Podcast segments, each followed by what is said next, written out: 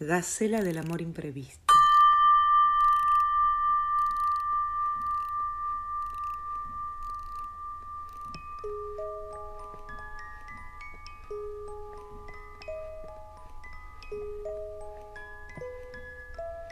Nadie comprendía el perfume de la oscura magnolia de tu vientre. Nadie sabía que martirizabas un colibrí de amor entre los dientes. Mil caballitos persas se dormían en la plaza con luna de tu frente, mientras que yo enlazaba cuatro noches tu cintura enemiga de la nieve. Entre yeso y jazmines tu mirada era un pálido ramo de simientes.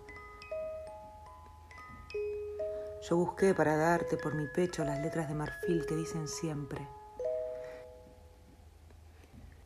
Siempre. Siempre, jardín de mi agonía, tu cuerpo fugitivo para siempre. La sangre de tus venas en mi boca, tu boca ya sin luz para mi muerte.